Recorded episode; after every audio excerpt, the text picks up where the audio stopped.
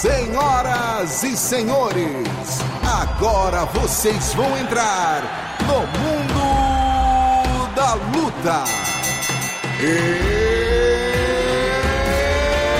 It's time! Salve, salve galera, sejam muito bem-vindos a mais uma edição do podcast Mundo da Luta, podcast especializado em esportes de combate. Eu sou Marcelo Russo, editor do Combate.com, e hoje eu vou pedir licença para o Adriano Albuquerque, que é meu camarada, está aqui em quase todas as edições, mas olha, se vocês tivessem imagem, iam ver que eu vou aqui me levantar, ó, bater continência para um dos caras que eu mais admiro na história do MMA, na história da luta, que é vai estar com a gente aqui batendo papo, conversando um pouquinho sobre a história dele e também comentando os outros assuntos. Ninguém menos que o Hall da Fama do UFC, Rodrigo Minotauro, lenda em Tóquio. Dizem que não consegue nem andar na rua. Tudo bom, Minotauro?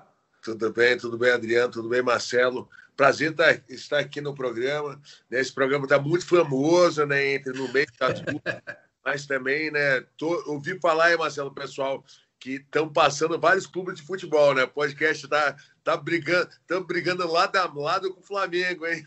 É isso, cara. Tamo, tá bem informado demais você. Estamos brigando lado a lado com o Flamengo ali. Estamos no, no Spotify, em todos os agregadores de podcast aí do Brasil. Tá bonito, tá ficando bacana o trabalho. Eu te agradece muito a presença do Rodrigo Minotauro aqui. Só lembrando para o pessoal que está em casa, é, que os poucos, os poucos que ainda não conhecem o nosso esquema, é o seguinte: a gente fala de três assuntos principais e depois elege o nocaute, a finalização e a vergonha da semana. A gente vai abrir uma exceção pequena aqui, que na verdade o nosso convidado merece. Além dos três assuntos, a gente vai conversar um pouquinho sobre a carreira do Minotauro, bater um papo com ele, que né, pode, vai poder falar até bastante a respeito, né, Minota, dessa, dessa discussão que teve aí sobre o maior peso pesado de todos os tempos. Tem aí Chip Miotite, tem é, Daniel Cormier, antes da luta deles ficaram se falando muito disso. Tem muita gente achando que o Miotite é o maior peso pesado de todos os tempos. Eu discordo, é, já até conversei com o Adriano aqui é, outra vez. Para mim, o maior peso. Vou perguntar para você quem você acha, depois eu vou falar a minha, a minha opinião aqui. Para você, você concorda que o, o Miotite e o Cormier estão nesse bolo aí dos maiores pesos pesados de todos os tempos? E se não for um dos dois, quem para você é o grande peso pesado de todos os tempos, Minota? Assim, é, é, e eu participei né, de uma grande safra na época, né? Eu vou te falar ali, eu posso dizer que era é, a seleção brasileira da década de 70. Né, uma, foi, uma, foi uma geração que veio, marcou, né? Que é a época do Microcop, Fedor, eu estava participando, às vezes entrava a gente com o Tchu, né? Tava ali, ele estava meio paralelo nesse meio também, né? Porque ele, né? ele meio pesado, ele, ele foi para os pesados, fez uma certa história nos pesados, mas realmente não, não, não, né? Foi tão bem nos pesados, porque ele era um cara menor para os pesos pesados. Mas posso falar para você que tique né, e, e, o Daniel Cormier, ele tá nesse, eles estão nesse bolo. Porque né, os caras conseguiram. O Milcic, ele, ele, ele, ele, ele é, pode não ser o maior, mas é um cara que fez grandes defesas de cinturão. Se, se a gente for vendo no, dentro do UFC, se não foi o cara que mais fez defesas de cinturões, né? né? Que mais vezes lutou pelo título dos pesos pesados. Então, considera esse cara, né? Uma, pode, pode estar, assim, no hall da fama dos pesos pesados aí futuramente, né? E, e com certeza ele já é um dos pesos pesados mais conciso assim. E o Daniel Comer também. Por quê? Porque fez história em dois pesos. Né? Ele saiu dos pesos meio pesados e foi para os pesos pesados. Então, com certeza, esses dois caras estão nesse bolo aí. Posso colocar o, o, o Fedor Milhanem, que para mim foi o melhor.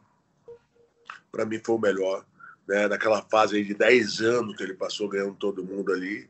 Né? Me colocaria dentro com o Microcop também naquela época. Foi né, também top 3 né? Já foi o melhor também, ganhando né, aquele cinturão do Grand Prix, né, do, do, do, do Pride. Então, considero praticamente esses três e esses dois, o Daniel, o próprio Daniel Cormier, né, com, com o Steve Belsi. São, eu considero cinco aí que podem ficar para a história dos pesos pesados. Não, não tá mais essa lista não, né, Adriano? O que você acha dessa lista do homem vou falar o que da lista de Rodrigo Minotauro, amigo? Pô, o cara que mais sabe. Ele teve lá dentro com esses caras. É então, isso. Então, tipo, eu posso falar o que eu quiser, mas ele sentiu a mão da maioria desses caras, sentiu a, a, o pé né, de, de, algum deles também. Então ele sabe o que, do que ele está falando de, é, demais. É, Minota, um prazer imenso, uma honra demais a gente ter você aqui no podcast, né? É, e é, eu, eu, não sei, eu, eu, posso ter perdido a atenção um pouco assim. Que que você, onde você acha que o Caim Velasquez e o Fabrício Verdun também, é, se também, posicionam nessa lista? Também, também. São dois grandes nomes. O Caim Velasquez fez, fez, uma, fez uma excelente história. E aí a gente pode completar também, né? Eu posso dizer, o Caim Velasquez teve uma grande, teve uma grande atuação. Na época dele, foi o melhor aí durante, posso te falar, quatro anos, né? Seus três, quatro anos de carreira, onde ele esteve no ápice da carreira dele, foi um grande nome. Fabrício Verdun também sempre esteve junto, sempre foi finalista também das. É, posso, com certeza, facilmente, né, porque a gente falando assim de bate-pronto, né? Claro. Então, são, são dois nomes que podem, com certeza, incluir na, na lista dos, dos grandes nomes dos pesos pesados. Facilmente, facilmente. O Fabrício Verdun, por quê, cara? É, é, é um cara que teve longevidade na carreira né? Fez, é um cara que está com 40 anos de idade, né? 40, 41, se eu não me engano.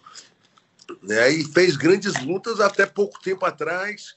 Né? Fez uma grande luta, a última grande luta, a última luta dele também foi muito contra boa. Contra o Gustafsson, né? Contra o Gustafsson, por finalização. Então ele, ele, ele é um finalizador, ele, ele, ele, ele joga com estilo, ele nocauteou algumas pessoas também, ganhou com nocautes, né? Contra o Mark Hunt, né? aquela luta que, que, que, que... Foi uma disputa de cinturão, se eu não me engano. Cinturão foi... interino, a gente estava lá, eu e Adriano, a gente estava lá na Cidade do México, exatamente. Cinturão interino, depois ele foi, ganhou do é, Caim Velasquez na Cidade do México também. Né? Então ele facilmente pode estar nessa lista dos grandes nomes aí do peso pesado. Né? E, e, e é um cara que teve uma versatilidade e longevidade na carreira. É, eu concordo com você, essa lista aí é muito boa. Eu não, não, ia ficar em cima do muro, já falei até antes, acho que o Fedora é o maior de todos mesmo. Por mais que você coloque. Eu, eu respeito muito a opinião do Luciano Andrade. O Luciano Andrade acha que não, que o Fedora teve boa parte da carreira dele é, com lutadores não muito bons. Mas o fato é que quando ele pegou os grandes nomes, quando ele pegou a nata, a elite, ele se destacou. Ele se destacou. Ele destacou, né? Destacou. E a gente, o Perdu também finalizou Sim. ele também, né? Finalizou ele e tudo, mas ele, pô, lembra daquela luta dele com o Microcop? Foi um taço, né, cara? Foi um lutaço, uma, nossa. Uma luta... É um dos clássicos.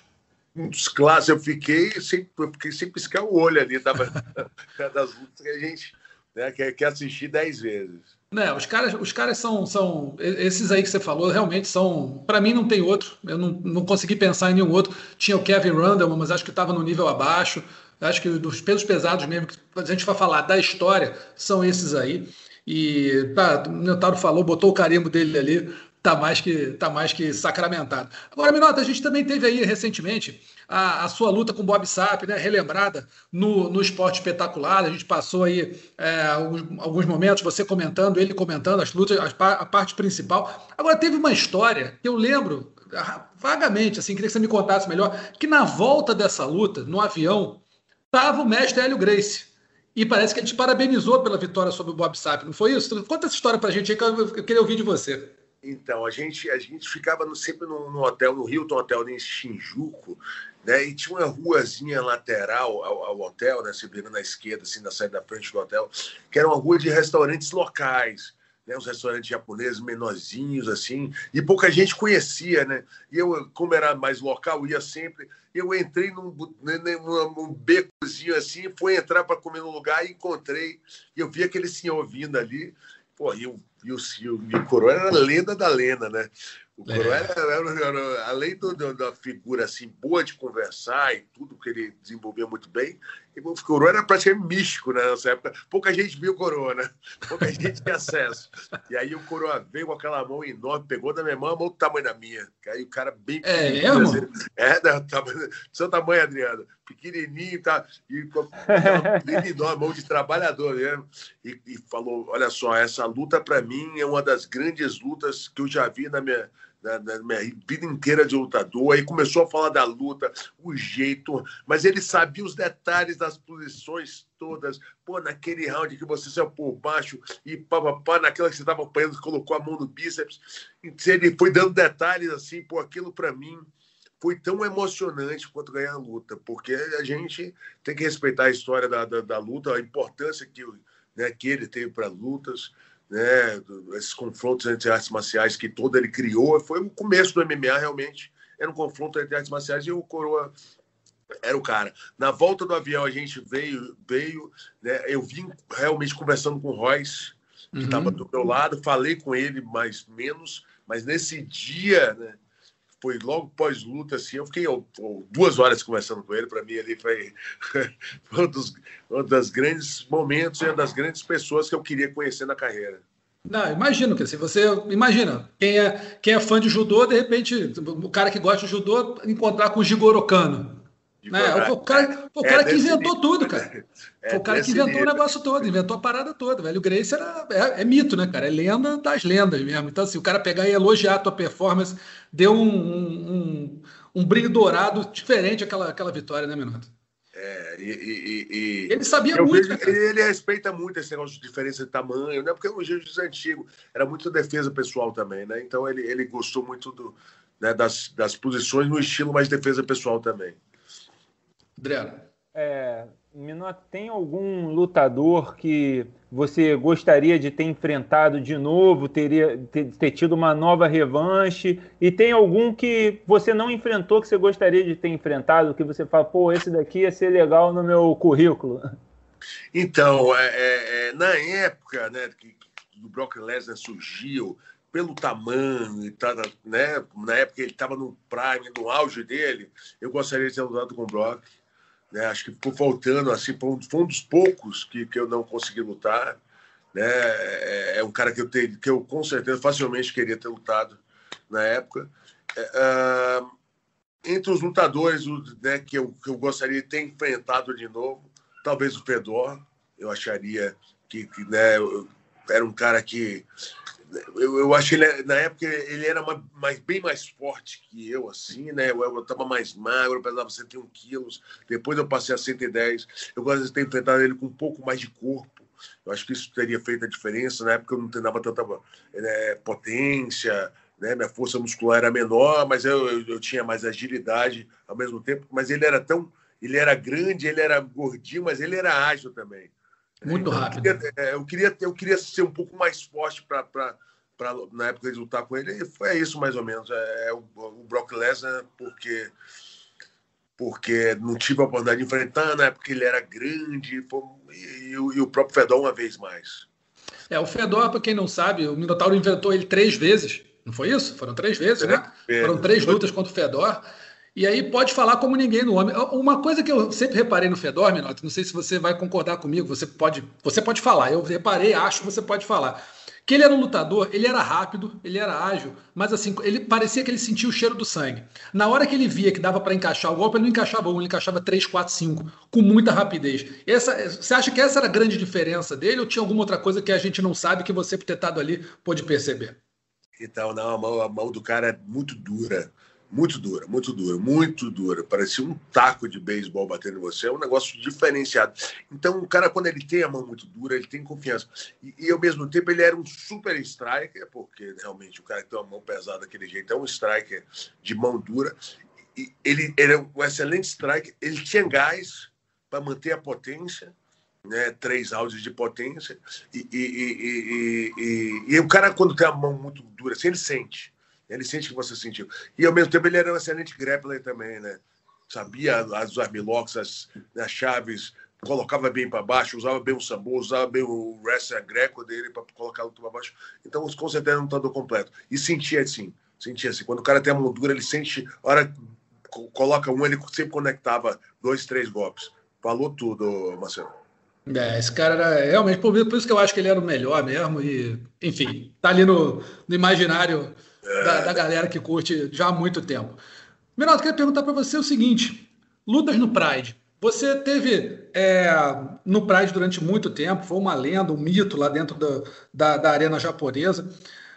Como é que foi a tua chegada no Pride? A gente vê muito assim as lutas que são icônicas. Né? Para o pessoal que está ouvindo a gente, que é, já vê mais no canal Combate, nas reprises do Pride, enfim, vê suas lutas contra o Bob Sapp, luta contra o, o Crocop, o Fedor, enfim. Mas é, como é que foi a sua chegada no Pride? Como é que você estava é, lutando aqui no Brasil e teve o convite para ir para o Pride? Como é que foi? E, como é, e se no começo do Pride era tão glamuroso quanto a gente viu um pouco depois, quando até o, o, o a Glória Maria fez a reportagem para o Globo Repórter, enfim, que explodiu aquela fama do, do Pride, mas no começo era tão glamuroso quanto foi depois? Então, era, era. O Pride ele, ele, ele já foi criado no, né, num processo grande, eles fizeram um super evento. Era um evento de, de Saitama Arena, né? Pô, Tokyo Dome, 87 mil pessoas, Saitama Arena, 60 mil pessoas. Eles, eles faziam eventos né, grandiosos e eles já criaram um formato muito grande no Japão. Né? O Japão tinha uma cultura de arte marcial muito grande, né? as pessoas gostam muito. Tem um, um ilhota, né? um paísinho ali cercado, China, Coreia, então Tailândia, todo mundo invadiu o Japão ao mesmo tempo. Então o Japão era grande potência bélica de armas, eles tinham essa cultura do samurai, da luta. Então, e, e, e o judô é muito grande, o karatê é muito grande. Eles fizeram de uma maneira, né? Eles pegaram, grandes nomes das artes marciais né, do kickboxing, conseguiram colocar no, lá dentro. Pegaram atletas do pro wrestling, que dando de certa forma fez isso também, colocando Brock Lesnar, trazendo alguns nomes também né para promover, para trazer para o grande público. Realmente o evento era grandioso. E quando eu cheguei lá, vou te falar um negócio, eu falo sempre isso. Eu cheguei no Japão é, e eu lutei o King of Kings, né? E eu cheguei para um evento também que, que, que era um evento né, segunda divisão ali, mas que cresceu de uma vez porque teve o Randy Couture, Dan Henderson, Renato Babalu, eles colocaram ali o irmão do, do, do Valentim, o do, do Alistar Overin, o Valentim Overin, e tinha alguns russos, o próprio Fedor estava no evento. Então eles colocaram um plantel muito grande, o evento virou, o que seria um evento de segunda divisão, virou um evento de pesos pesados na época. Então eles conseguiram pegar todos os melhores desse evento, né, do, do, do Pride, e colocar lá, tiraram o Fedor, tiraram, né, né, grandes nomes desse evento e colocaram no Pride na mesma época. Então eles fizeram super contratação, mas eu, eu lembro que eu entrei no, no, no, no 7-Eleven para comprar um Temac, nem tinha Temac 20, 20 anos atrás, quase 19 anos atrás. Fui comprar um Temac e eu abri o tema que era de plástico, quando eu abri o tema que pô, me ensina, tava aí meu tradutor, assim, né? E eu me ensino como é que come aqui, ele me ensinando a, como é que o jogo. E de repente um cara encostou do meu lado, debatendo no meu ombro e falou: Xaxim, Xaxim Toteco da Sai, faz uma foto comigo, por favor. Aí eu olhei, fiz a foto com ele, ele, ele meteu um celular, pá, o celular tirou foto. Cara, eu, eu nem Naquela não tinha celular, foto celular. Eu olhei, pá, o outro, Xaxim Totê, foto, por favor. O Xaxim já foi um negócio mais informal. Foto, foto, foto. Três caras bateram foto. Aí eu pensei, pô, eu tô famoso, cara. Né? Aí o cara olhou para mim, olhou para minha cara e falou: Dom Arigatô Francisco Filho. Me chamou de Francisco. então, então. Famoso era né? o Pride, no começo, era muito famoso, mas o K1 era mais famoso. Entendeu? Isso foi em 2001, 2000 para 2001. Em 2002, de 2002 até 2006, o Pride passou em número do, do o K1 assim. Né? A gente fazia, eu lembro que o, que o, que o, o K1 fazia 36 pontos de audiência. Né? Um ponto de audiência é 1,3 milhões de pessoas, né? Do, o, o, variando aí. O, o, o, o, Pride, na época, fazia 11. Né? E, e no ano seguinte, o Pride fazia 30 e poucos, né? E o K1 fazia 9. A gente passou muito dos caras em um ano, né? Então, os caras famosos no começo era Peter Arts, Francisco Filho, Gerard Labana, né? Enes Rush. E aí, em um ano, a gente conseguiu virar com lutas, né? virar audiência aí e o Pride realmente ficou famoso. É, Minota, você você já está parado agora, já, já deu um tempo, né? Já tem cinco anos de, desde que você é, parou de lutar. É, depois de todo esse tempo, você não ameaçou voltar em nenhum momento, né? O que é uma zebra incrível, né? Considerando lutadores de todo MMA. Mundo volta, né? Todo mundo volta. É, e eu queria saber, bateu vontade de voltar nesse meio tempo? Você teve essa vontade? Por que, que você não voltou? Por que, que essa aposentadoria é, fixou mesmo? Você ficou né, e está seguindo a vida? Então, é, é, é, a decisão de parar também, né, Adriana, Marcelo e o pessoal que está escutando a gente, é, é, um negócio duro, né, para o atleta que vive, vive disso aí, vive da fama, vive do, do, né, do, do, do, até da condição financeira que a luta traz, né, pô, minhas, minhas últimas bolsas foram minhas maiores bolsas da carreira, apesar ganhando ou perdendo, entendeu? Consegui bons contratos, né, porque realmente o que vale também são as boas apresentações, mas o seu nome, né, quanto de audiência você traz, quanto você traz para o evento, né? Uma luta, uma luta do Anderson Silva, traz, traz, de repente traz para o evento mais que a luta do campeão. Se a gente colocar né, o campeão tá ali, Volkanovski, tá lutando pelo título, e o Anderson Silva tá ali, eu acho que 80% vai, vai ligar a TV para assistir o, o, né, o que seria aquele cara, né, o, lutando ali. É o ídolo, né? O, o ídolo, ícone, o ídolo, né? o ídolo traz mais, com certeza. E então isso, isso o evento tem valor. Mas quando eu vi que eu fui caindo de posições, isso me deu uma certa aflição. Né? Você está ali, você está na segunda posição, eu estava ali sempre entre os três, quatro do ranking, né? e de repente você olha para um ranking, você está em sexto, você está em oitavo, você está em nono. Aí eu falei, meu irmão, é melhor parar agora, parar numa posição pior. Né? Então, você, de certa forma, você, você, você começa a julgar a sua performance. Eu, eu, eu, eu vi ali na minha, minha última luta com, né, minha última luta no Brasil, eu não estava conseguindo aplicar quedas que eu aplicaria facilmente. Eu tive um problema no quadril, eu operei a cabeça do fêmur e tudo, e, e aí eu comecei a me julgar. Foi por isso que eu decidi, uma vez que eu decidi, e o trabalho que eu, que eu consigo fazer ali no UFC, de certa forma, como consultor técnico, de a gente vai, eu e o Denis ali, vai indicando a nova geração, a gente conseguiu fazer isso bem, com indicações aí como Borrachinha, Amanda Ribas, né? Vários grandes nomes, o próprio Davidson também, a gente ali mandando para os matchmakers. E né, hoje, né, alguns atletas novatos aí, a gente conseguiu fazer isso também. E eu acho que aquela geração do The Contender que entrou toda The Contender, a gente trabalhou em cima dela. Eu quero agradecer também ao Denis, faz um trabalho aí do meu lado, é um cara assim que sabe muito, assim, ele fuça todos os eventos nacionais, internacionais, Pô, eu lembro que esse cara, em 2015, a gente fez um trabalho para, né, antes do UFC ser vendido ali, e um trabalho que a gente apresentou para o Lorenzo, né, e para Gary Cook, que era, o, que era o diretor de marketing do UFC, que foi o cara do Manchester. A gente fez um trabalho de, de, de nova geração, é, achar, para achar o lutador não só pelo cartel, mas com quem ele lutava. Se ele lutou com um atleta que já teve mais de oito vitórias, ele estava ali na marquinha verde, azul. Né? Então, é, a gente conseguiu fazer um grande trabalho e, e isso me satisfaz um pouco.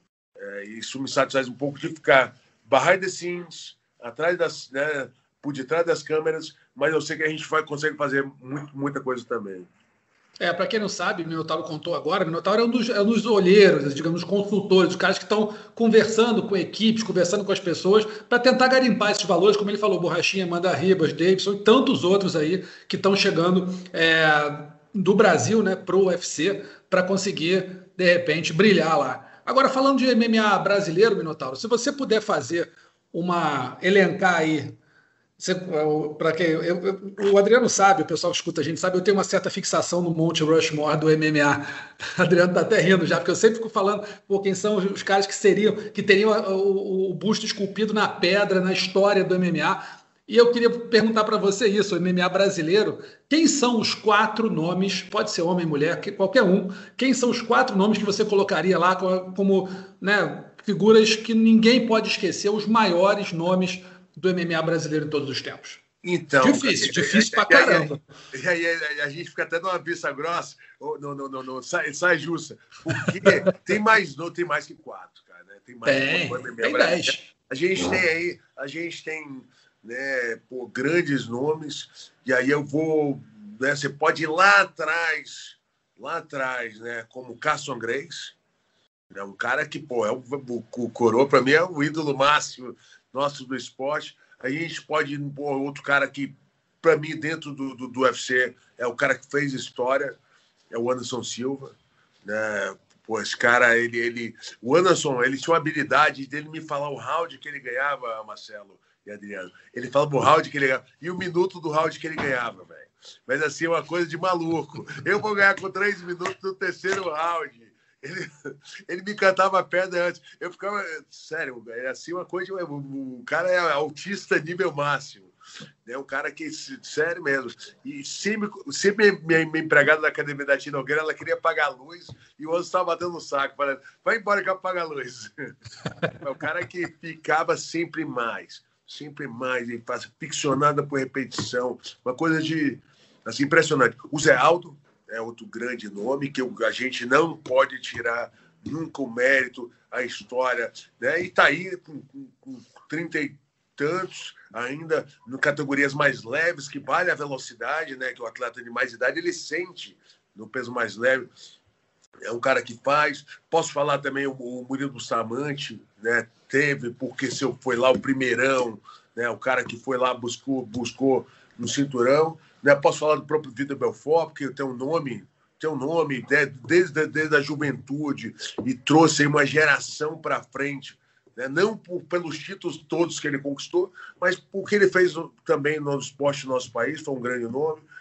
Eu me incluiria nessa lista também, no meio das, né, das pessoas. Então, tem muita gente, como você falou, o Verdun teve seu papel também, né, buscando no, nos pesos pesados. Né? O próprio Júnior Cigano também teve, fez, fez muito bem durante anos. Então, acho que né, posso botar aí eu acho que esses, esses, nomes. O Maurício Shogun também. Não pode, a gente não pode tirar né, por, por ele ter feito o que ele fez no, no, no, no Pride e no Japão. É, tem, se quiser falar 10, tem 10 nomes aí tranquilamente. É, é, é brincadeira. E, graças a Deus, graças a Deus, é, é, não, pode, não pode reclamar de lutador. E eu vou te falar, hein? Futuramente a gente vai ter o Davidson Dai quando vem dessa turma aí. Esse menino ele é, ele é fenomenal. Pois é, é, esse cara. Ele é um absurdo, ele é fora de série. Gosto muito do Borrachinha, brabo, é, é um cara tão físico. E eu acho que vai ganhar do Adesanya também, né? Que vai também ser o acho. campeão. Eu acho que vai ser o nosso futuro campeão. Mas ele e o Davidson Daico são dois caras diferenciados. Acho que estão né, aí para segurar essa nova geração do MMA nacional. É, quando, quando eu fiz essa, essa pergunta do, do Mount Rushmore do, do MMA, brasileiro pelo menos, eu estava conversando com o Gleison Vengo, com o Marcelo Baroni, pessoal aqui da redação, e eu, a, a minha conclusão foi a seguinte: eu boto o Royce Grace, eu boto o Anderson Silva. Eu tenho, até, tá vendo? É até injusto, né? Não, é injusto. Você fala o Royce e não fala o Hélio. Enfim, é difícil mesmo. Eu vou, eu vou botar o Royce. Eu vou botar o Anderson Silva. Eu coloco, aí eu, eu coloco a Amanda Nunes. Ah, Acho que a Amanda é, Nunes fez um. Também. Fez um. My é, bad, my bad. Não, pô, tem tanto nome. E o quarto nome, eu fiquei numa dúvida cruel, cara. Eu vou te falar qual foi a minha dúvida. O Gleison e o Baroni estão de, de, prova disso. Eu fiquei entre você e Vanderlei.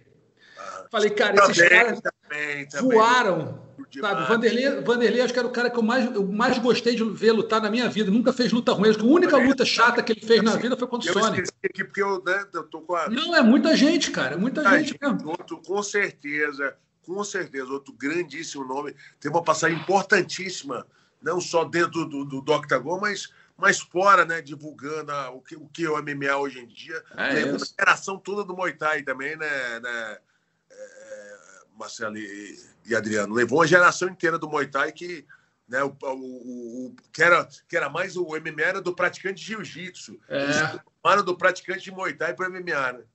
O pessoal lá da Shotbox todo, né? Eu acho que o Vanderlei foi um dos expoentes grandes da Shotbox, do MMA brasileiro. Fiquei nessa dúvida entre Minotauro e Vanderlei. E acabei, eu acabei, não é porque eu estou na tua frente, não, acabei votando no Minotauro, porque o Minotauro foi campeão do Pride e do UFC, e o Vanderlei não foi campeão do UFC, lamentavelmente. Então acabei colocando o Minotauro nessa. O meu critério foi acabar sendo é, é, campeão né, do, do UFC também. Então, entre os dois que ficaram na dúvida, eu acabei votando no Minotauro. Mas assim, o que você tem de lutador brasileiro bom é uma, é uma grandeza, é um absurdo. Por isso que eu, eu quis perguntar para você quem são os quatro. Você acabou ficando em cima do mundo, não falou, falou os 12 nomes aí, 13, não falou, e não, não me deu os quatro. Eu, eu queria os quatro. Então, eu não, eu não consigo, porque é muita gente que eu tenho, muita gente que eu conheço. Ah, entendo, é, é, muita coisa mesmo. Muita é, coisa, é. muita coisa. E a gente, É Mas gente, pode, cara. Pode falar aí facilmente aí. O, o, o Anderson e o, e, o, e o Zé Aldo estariam nessa lista, com, com toda certeza. Com certeza mesmo. Dois assim de bate-pronto. Adriano. É, Minotauro, aproveitar né, é, que você está aqui, você tem esse papel importantíssimo na, no UFC no Brasil e perguntar um pouco sobre os planos do UFC para o país agora no momento. Né? A gente sabe que a gente está num momento único da história, né, que é uma pandemia, que é, ainda está com muita dificuldade para se superar a, a, o vírus, né, então tudo fica mais incerto. Mas eu queria saber primeiro é, quando se, se tem uma previsão de quando o UFC pode retornar ao Brasil ou se é uma coisa que está em limbo mesmo por causa da situação. E é, se, a gente pensando para o ano que vem também, o que, que, quais são os planos da, da organização para o país? Então, é, é vai, com certeza vai retornar. Se vocês, é, para a galera que está acompanhando o UFC agora, ele está sem público, né? Isso foi justamente na semana do UFC de Brasília, foi decidido que não haveria público, né? A gente, a gente com 4.500 ingressos vendidos, quase 5 mil, né? 4.800 ingressos vendidos. Devolvemos, né? o UFC devolveu os ingressos para todo mundo. Na semana foi feita uma operação assim de, de um protocolo de não ficar nunca mais de 50 pessoas no mesmo ambiente, então foi dividido em locos, né? O lutador, a operação foi mais ou menos feita dentro do hotel, a, operação médica, e virou protocolo, agora virou protocolo mundial, né? O protocolo mundial desse UFC que está acontecendo, né? Em Abu Dhabi, aconteceu lá em Vegas, o protocolo foi criado no Brasil, segurança, planejamento, né? Então com certeza vai voltar. Brasil, o UFC Brasil tem toda a estrutura para fazer eventos novamente, né? Mas essa questão de visto, né? É, é, é né, de trazer de vistos, de trazer atletas né, de fora para cá, né, de, voo, a logística de voo. Então está sendo feita agora operações né, só em Abu Dhabi, né, que está fazendo toda uma estrutura que cria uma ilha, aquela, aquela questão da quarentena, tanto na ida quanto chega, na chegada lá, que ninguém meio que. Eles cercaram os hotéis da ilha, então não vai entrar muito público de fora, né? Ficou totalmente voltado para o pessoal. Então a estrutura foi feita em Vegas e lá. Quando abrir para os outros países, com certeza o Brasil vai voltar. Né? Então a gente não é uma questão é, é, é corporativa do UFC, é uma questão governamental. No dia que liberarem né, de, e, e, de saúde, quando o dia que liberar, com certeza o UFC Brasil vai voltar. Né? Não, não, tem, não, não se tem planejamentos ainda esse ano. Pós novembro, né, que o UFC vai decidir aí qual, qual o futuro dele para o UFC Brasil. Mas com certeza vai voltar. Fato. A gente é a segunda potência do MMA mundial. Fato. Agora está chegando a Rússia muito forte. Né? Vou te falar assim, né? A gente, por número de cinturões, a gente é a primeira potência no momento, né? É. Tá com três tem mais cinturões, exatamente. É, no momento, a gente é a primeira potência. Posso botar aí Brasil, Estados Unidos e Rússia. E a Rússia chegando muito perto, hein, muito Marcelo? Muito chegando forte. muito forte. Os caras têm uma tradição muito grande. Antigamente, os maiores lutadores russos estavam no Bellator. Atualmente, o UFC contratou um plantel assim muito grande de lutadores russos. A gente prestando atenção nos eventos de Abu Dhabi, aí tem, tem muito russo, né? Então tem muito russo. É, é, e muito russo fazendo confronto com brasileiro.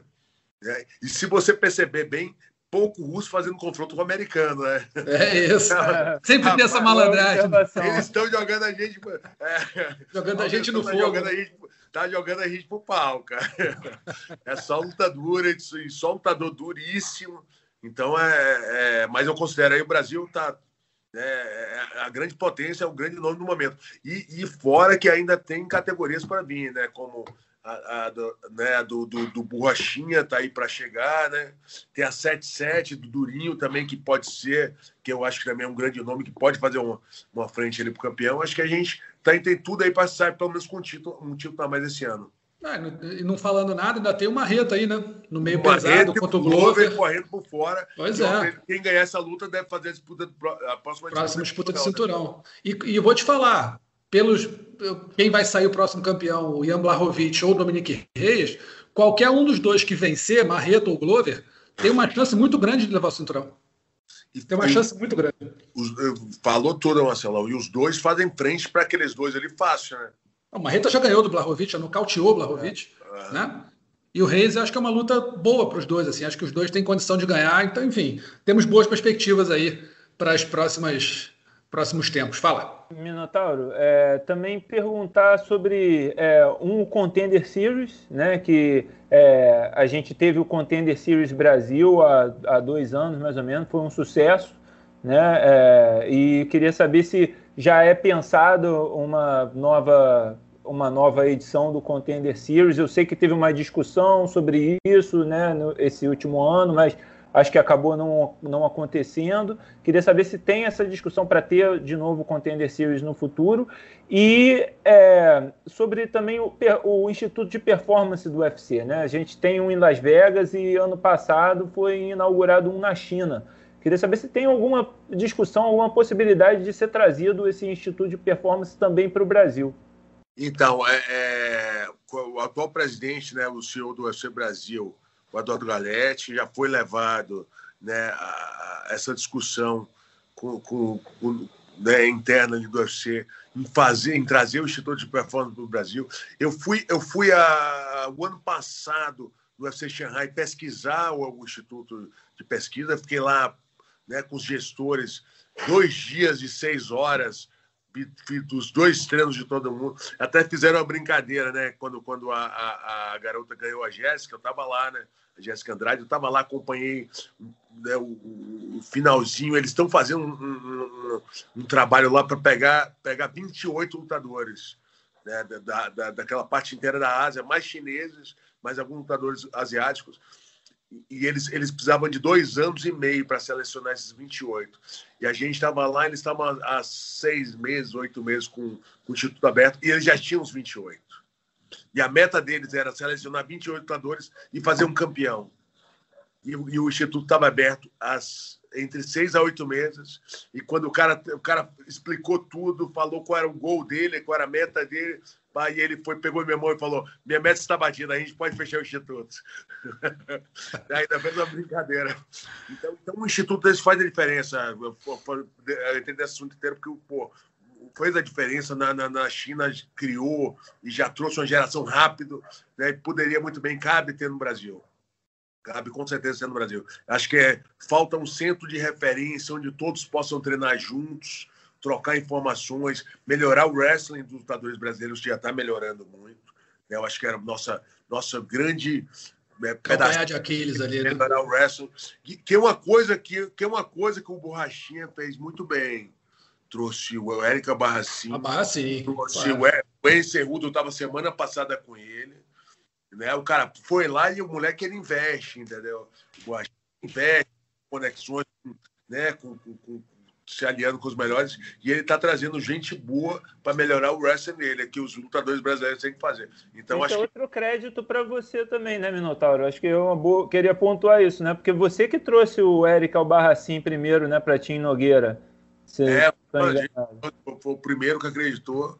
Eu, eu, eu, eu levei fazer, eu fiz, eu, eu, levei ele fazer uma aula comigo. Eu estava com o quadril operado e estava ali tirando a muleta. Fiz uma aula com ele e eu vi que ele sabia muito, né? Era, foi da seleção olímpica, era o treinador do Érica Barcim.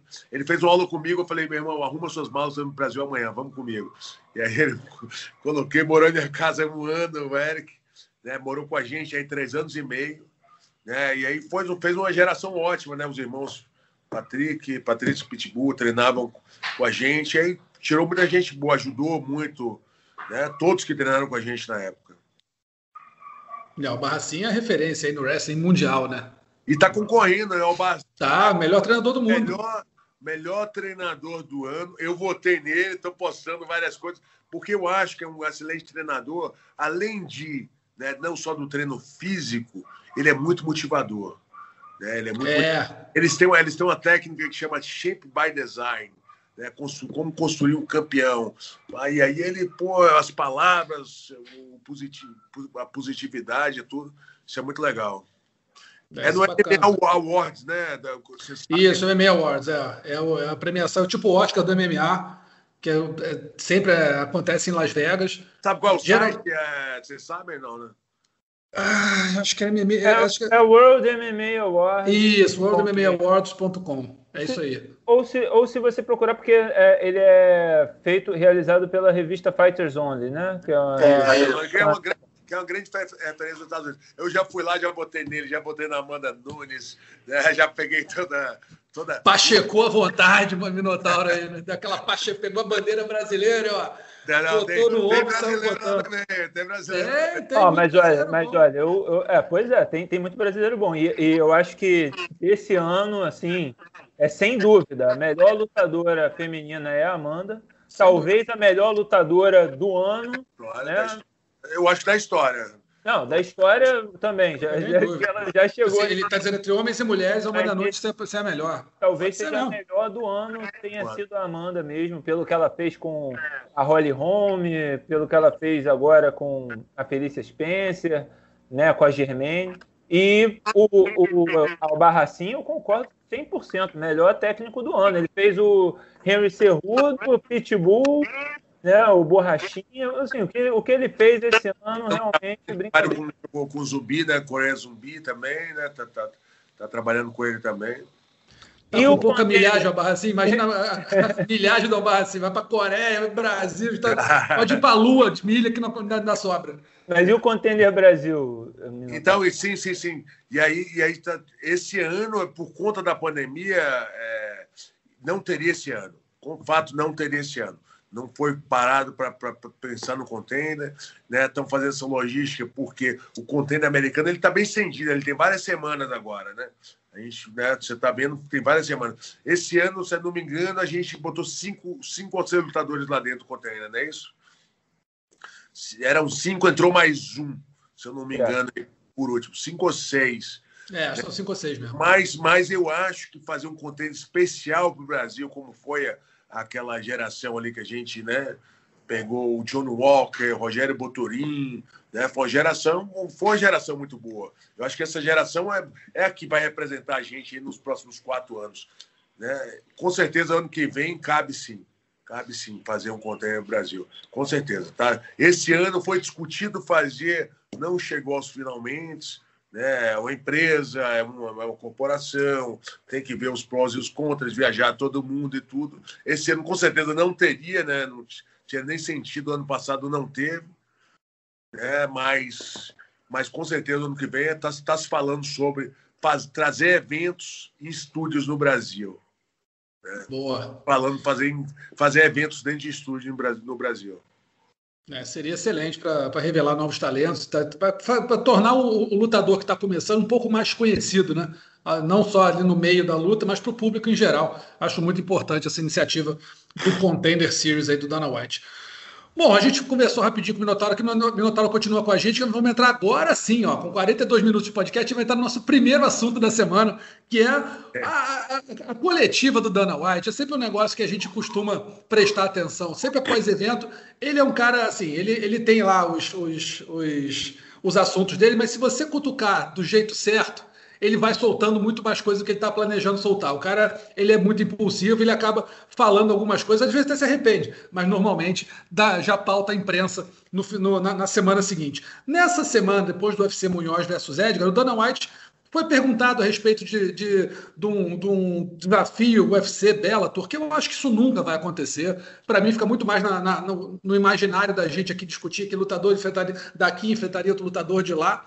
Mas foi perguntado, ele não disse que não, nem conhecia direito, não sabia o que falar do Patrício Pitbull. É, o Michael está querendo conversar com o Michael Chandler, enfim, está começando. O assunto Bellator saiu.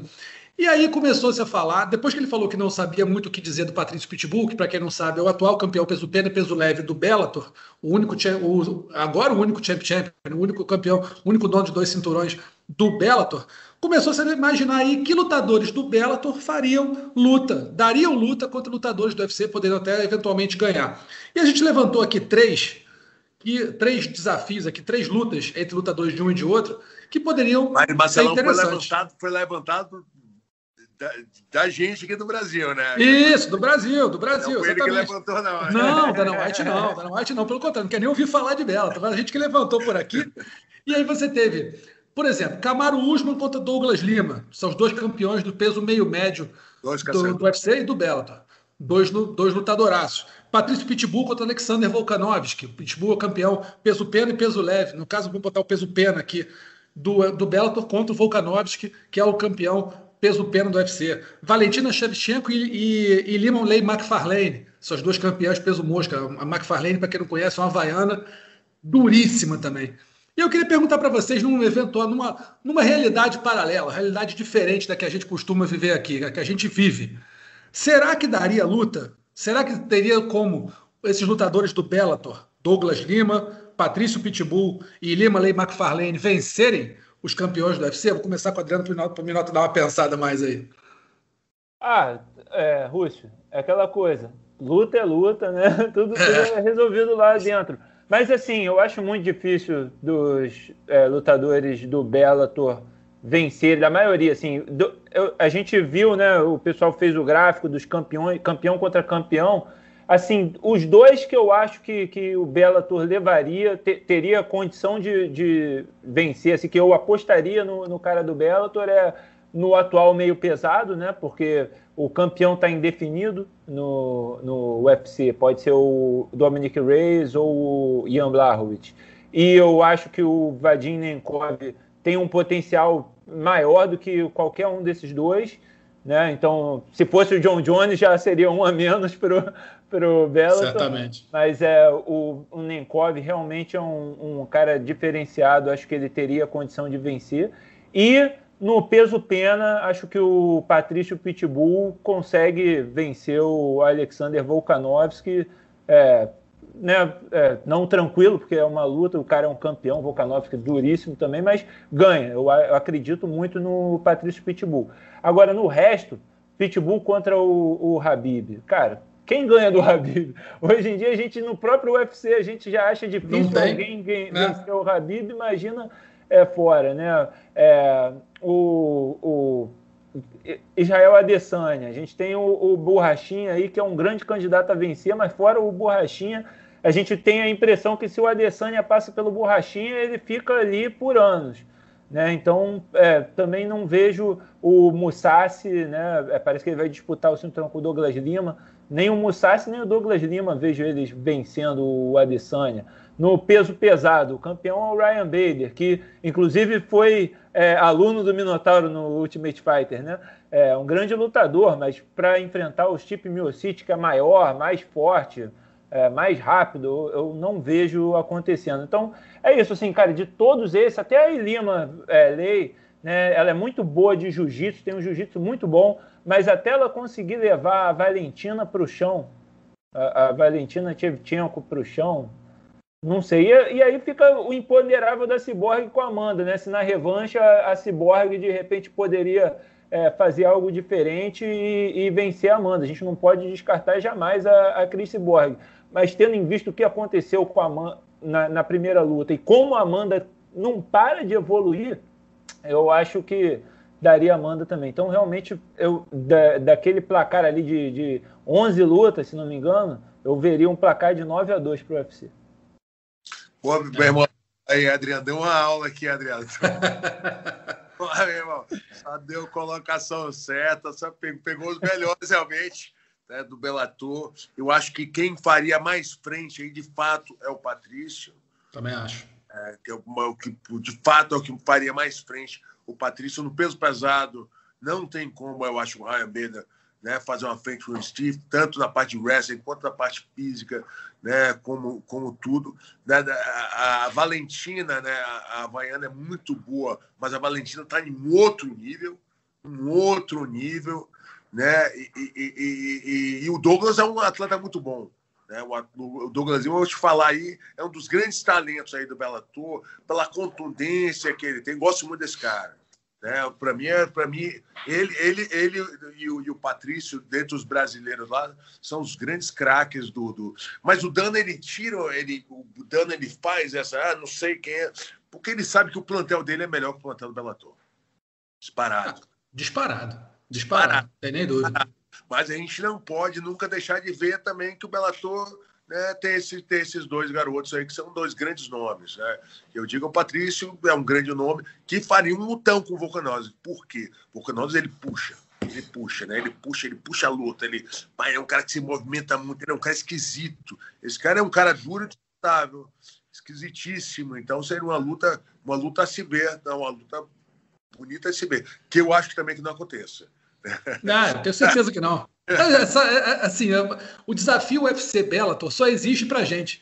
Assim, na, na, realidade, na realidade mesmo, isso nunca vai acontecer. Dana White não vai querer eventualmente arriscar um lutador dele que não tem nada ganhado e tem tudo a perder contra um, um, um, um rival, né, uma, uma, um concorrente, que na verdade é, vamos dizer assim, não vou dizer que é Série B, não é Série B, mas é um rival com menos menos qualidade geral, menos qualidade, menos qualidade menos, global. Menos mídia, né? Global. Menos mídia também. É, acho que, acho que é muito isso. Assim, é, a gente sabe, acho que para o Dana White, é, ele sabe que o fazer isso daí só é, melhora o produto do, do concorrente. Para ele não vai mover. Exato, ele é o líder. Né?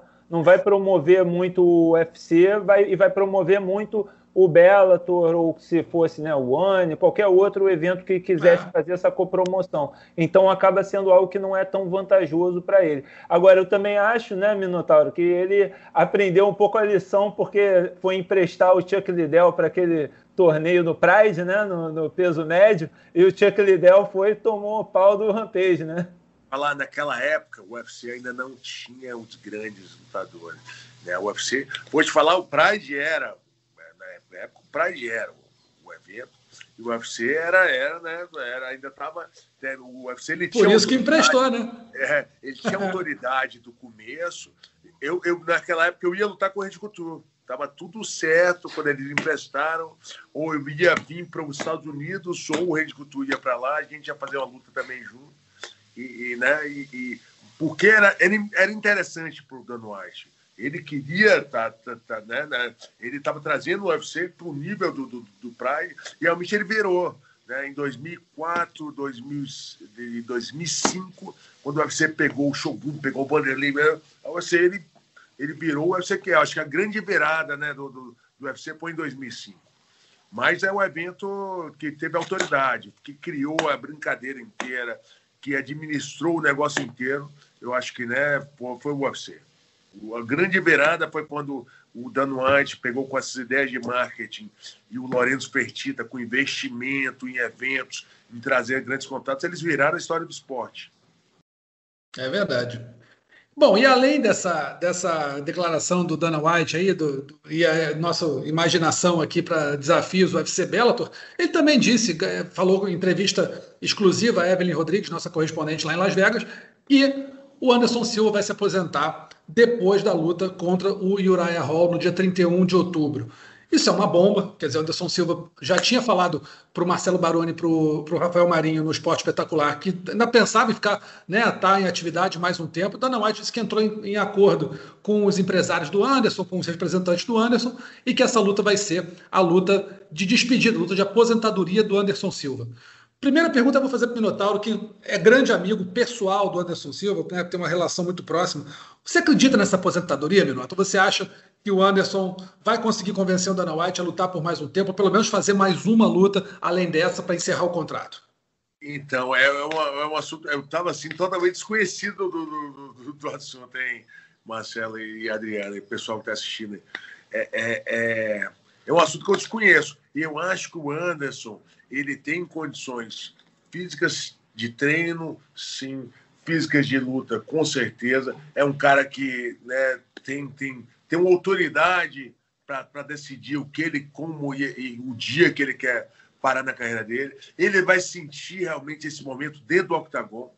E aí, cada vez que o, que, que o Dan White já, já falou isso para mim, quando eu operei o quadril, ele foi o primeiro a falar: pô, Rodrigo, se você não se apresentar bem, né, naquele em 2011 lá atrás, se você, porque ele viu minha cirurgia, né, ele acompanhou todo o processo da cirurgia, mandei os exames para ele, o meu médico falou. Então, um cara que no fundo também ele quer ver, ele, ele fala nessa assim, a gente pode entrar, entrar em uma, pô, ele quer me aposentar, ele quer, mas ele quer ver o, o ídolo dele, né, bem fisicamente, com integridade física no final de carreira entendeu? Não sai machucado. É um cara que pensa, pensa muito no atleta. Mas o Anderson tem autoridade para decidir o que ele quer da carreira dele, entendeu? Tem, tem.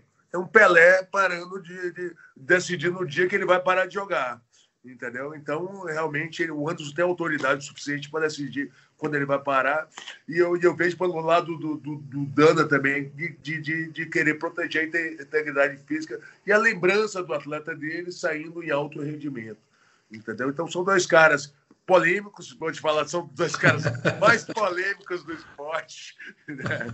São dois caras que né, eles, eles, eles discutem muito entre eles aí, né? E sempre tem uma, uma, uma, troca de alguma coisa entre os dois. Mas realmente são dois caras que no final eles sentam, e você pode ver, sempre eles sentam, eles resolvem tudo pessoalmente, entendeu? Sempre quando acontece um negócio dele, eles vão, eles vão chegar a um denominador aí, com certeza. Então, é, é eu vejo pelo lado do Dana também, cara. Quando o Dana falou aquilo para mim, e, e, e, quando bate na imprensa, reverbera aparecendo que ele, que ele quer te parar. Numa, numa... Mas o importante é: o Anderson, é um grande ídolo nacional. Né? É um cara como o Michael Jordan. Né? Ele vai parar, mas daqui a 20 anos as pessoas vão consumir o produto do Michael Jordan. Entendeu? Então é, é importante a gente parar a carreira do nosso ídolo né? Mas sabendo que ele, eu, tudo que ele fez pelo esporte né, é, nacional e mundial, né? Uma vez eu fui para Maldivas, Adriano e, e Russo, e fui para Maldivas e peguei fui para ilhota, peguei um avião dentro de Maldivas para a ilha da ilha da ilha da ilha. Cheguei lá, fui comprar água de coco e o cara, o cara, você é lutador, né? Porra, eu sou muito fã do Anderson Silva. aí, eu, aí eu virei pro cara e ainda falei, você conhece o Neymar? Ele, não. Você conhece o Pelé? Não. Eu falei, pô, o Anderson é foda. É o cara ídolo mundial, pô. Não, o cara é ídolo mundial. Ele é, eu, eu acho que ele é um, um dos grandes já, já, de, né, já ter disputado, já ter competido nesse esporte. É um monstro mesmo. O cara que é, ele, a gente estava até conversando outra semana que assim, quando a gente fala dos melhores de todos os tempos, a gente tem uma, uma pergunta, tem, tem uma situação que a gente né, elege, que é o seguinte: esses caras, eles, quando eles estão no auge, estão lutando muito bem, você não, sabe, você não pergunta se ele vai vencer, é quando ele vai vencer e como. Né? Nunca é se. O Anderson aquele, chega naquele patamar, talvez do Fedor, talvez do John Jones, que você chegar e falar assim: olha, ah, tá bom, ele vai ganhar, vamos ver como. A aposta nunca é se. Então o Anderson chegou nesse patamar aí, sem dúvida nenhuma. Agora, eu acho que ele não vai gostar de ser aposentado pelo Dana White pela imprensa. Essa é a minha opinião. É, é isso aí. Gente, é isso. Não, isso, não vai querer. Eu, eu, eu, acho que, eu acho que tem que, que, que tomar um.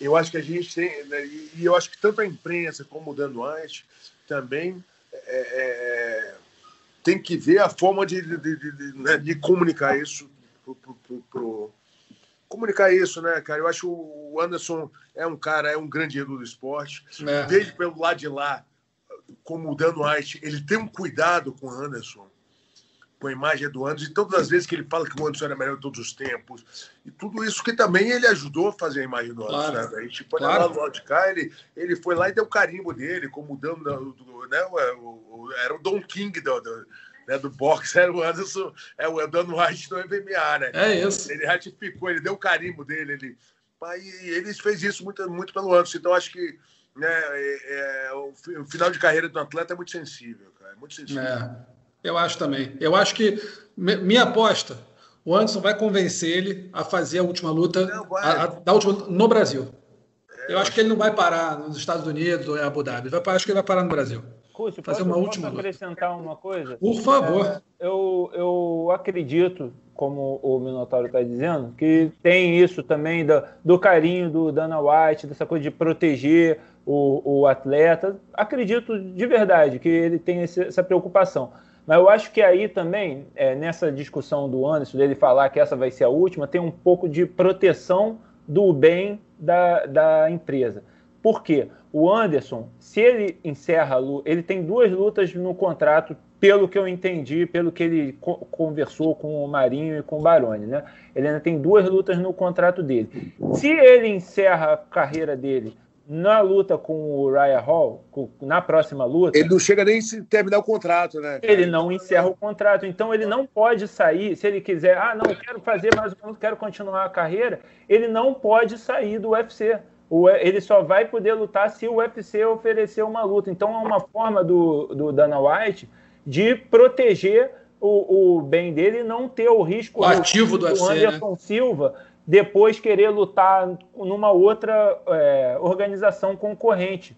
Né? Então eu acho que tem um pouco disso daí também do jogo. Acho que, o, que isso pode ser resolvido numa conversa com o Anderson Silva, de uma promessa do Anderson de cara, não, eu vou fazer só mais essa, só, eu vou concluir o meu contrato e eu prometo que eu não vou sair, assina um contrato simbólico, alguma coisa que, cara, não luto mais em nenhum outro lugar. É, e de repente isso daí é resolvido. Mas eu acho que tem muito que tem um, um lado disso, porque o Dana White ele é um, um businessman também, né? É, sagaz, inteligente, ele não, não dá bobeira. Né? Eu acho que tem um pouco disso daí nesse, nesse discurso dele.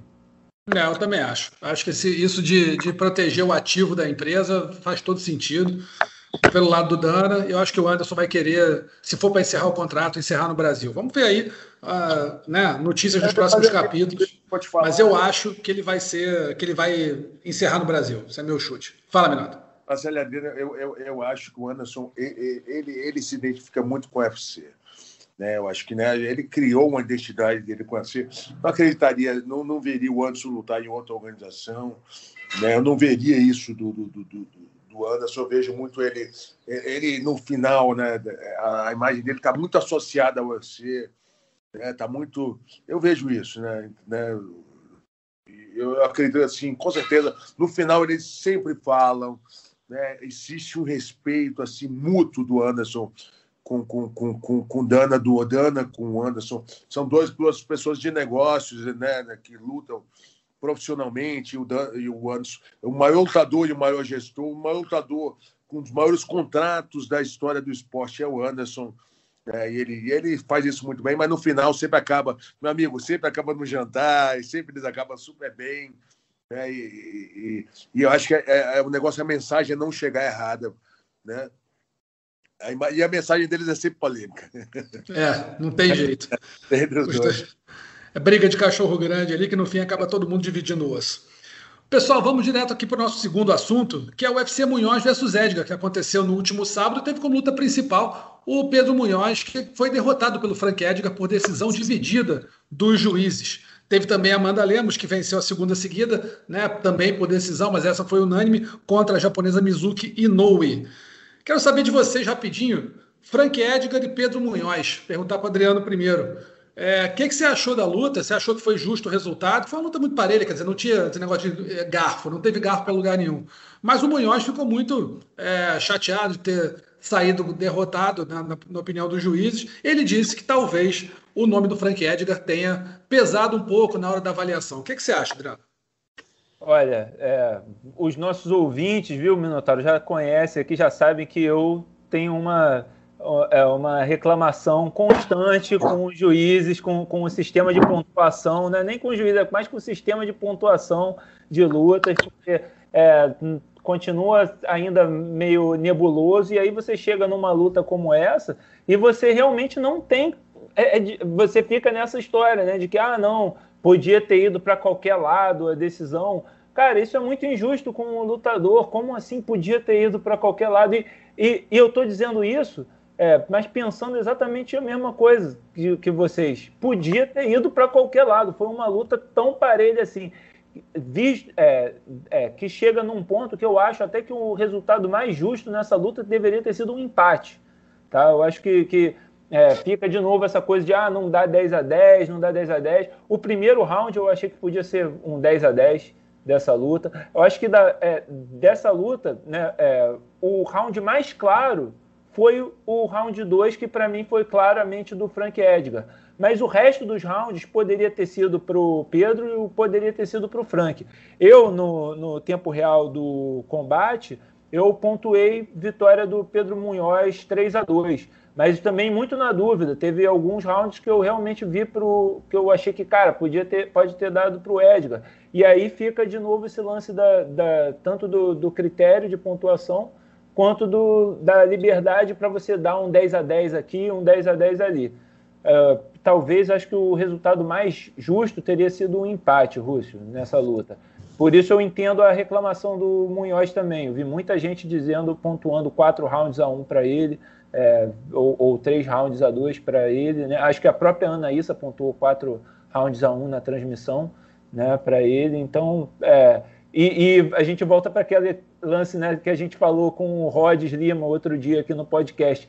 Você vê pela cara de um e de outro, pelo corpo de um e de outro, quem que, quem que deu os golpes mais fortes. Né? O, o Edgar foi transportado para o hospital cheio de dor nas pernas e com, com o rosto machucado, e o Munhoz estava só com o rosto machucado e tranquilo. Então, é, né, na regra da rua, talvez o Munhoz teria sido o vencedor. É verdade. Minotauro concorda? Acha que o Munhoz poderia ter sido apontado vencedor ou que o empate, o empate seria mais justo ou ainda que poderia ter ido para qualquer um porque foi uma luta muito parelha? Então, e, e você vai pegar né, o, o, o, juiz. Eu, desculpa, gente, eu estou beliscando um negócio aqui. É, é, Estou fazendo um negócio aqui em casa. É, o do juiz, né, e tá, e, e tá fazendo negócio aquele no calor do momento da luta.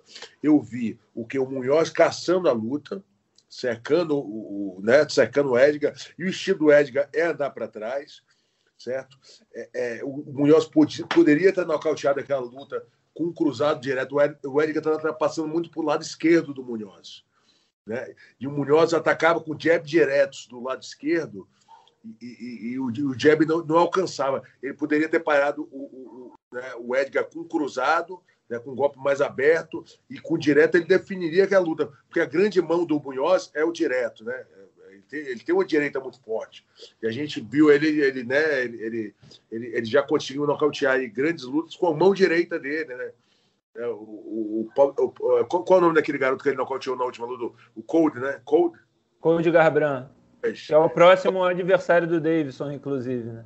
É o futuro adversário do Davidson. Tem um boxe, tem uma pegada. E ele jogou, ele trocou direitas limpas com o Cold, que para mim é uma das mãos mais pesadas da categoria, né? De cima né, que ele desceu agora para de baixo, e ele parou bem e, e, e o Munhoz conseguiu, pô, vamos trocar direto, não, vamos trocar direto. E, e, o Munhoz conseguiu derrubar ele com direto. então, acho que foi, foi assim, o que definiu a luta ali foi o, o, o, o Edgar ter a facilidade de andar um pouco mais para trás e tocou bastante. O Edgar tocou bastante, né? E aí a gente vai naquele também naquela discussão como é feita a pontuação. Se é o cara que vai andar para cima e a gente está vendo, a gente viu facilmente que o caçador na luta foi o Munhoz. Ele foi para cima, ele andou, ele caçou a luta o tempo inteiro, ele procurou mais a luta, né? em golpes contundentes, o Munhoz deu mais golpes contundentes, deu, né, chutes na perna, deu diretos contundentes, né, mas por um outro lado, o Edgar tocou também, né? O Edgar tocou né, em toques, em golpes menos contundentes, quem deu mais foi o Edgar, né? Ele deu vários diretos, jab direto, ele entrou várias direitas por cima também. Então a luta ficou muito parelha, ficou muito subjetiva realmente, ficou subjetiva. É uma luta que facilmente sairia, sairia pra, na minha opinião, como um empate, mas em, número, em números de golpes. O Edgar tocou mais, em golpes contundentes, o, o, o, o Munhoz fez mais golpes contundentes. Né? Então é, é, é foi subjetivo. subjetivo. Poderia, caberia muito bem um empate, eu acho, né? mas é, é, é em número de golpes o Edgar tocou mais né, na luta. A gente se a gente marcar em número de golpes ali, o Edgar deve ter dado uns 20% de golpes a mais. E para o juiz estar tá ali, atuando no momento da luta, é, é, lógico, é ser humano, ele, vai, ele pode falhar. Aquela, aquela luta, é, mudando totalmente de assunto, aquela luta que teve um nocaute contra o russo, né? A gente. É, é Russo e Adriana, né? Que a gente Sim. vai comentar sobre o assunto. Eu acho que o russo ainda estava do game. Também. Tava, o Timur Valiev, tava, dava, dava para continuar. Game, tava no game, o juiz parou a luta porque ele tava ali na hora e ele viu o russo virar o olho, porque virou o olho que ele foi semi-nocauteado, mas voltou. A própria borrada do americano voltou o cara, mas o, o juiz está no momento. A gente vai ver aí no juiz que está ali apitando no momento, e na hora ele está vendo aquilo ali, ele, ele, ele, ele intercedeu na frente. Então é muito difícil a gente julgar também o cara está ali no momento, né? Ele tem momentos para poder fazer aquilo ali, ele está com o papel na mão, ele está arriscando de repente. Ele viu um golpe, ele ter juiz que pega ali e toda vez que ele vê um direto, ele faz um risquinho. Toda vez que ele vê um cruzado, um chute, ele faz um risquinho. E talvez esse risquinho dele tenha sido maior porque ele viu mais, mais, mais golpes do, do, do, do Edgar, então, mais diretos do Edgar. Então ele, ele risca na hora do é o, é o momento da luta. Ele tem uma interpretação que ele está vendo ali, é o momento que está acontecendo. Então é muito difícil isso aí, é, é, a gente poder também julgar o que o juiz vai fazer do lado de cara. Então tem, tem, tem falhas, tem falhas. Tem, né, a gente pode ver aí, pode ter, mas daria muito bem o empate ou o juiz deu mais risco ali pelo número talvez um pouco maior de golpes do, do, do próprio Frank Edgar. É, é o, o... Com certeza o Munhoz teve mais contundência. Teve, foi teve, tanto que mandou o cara para o hospital, né?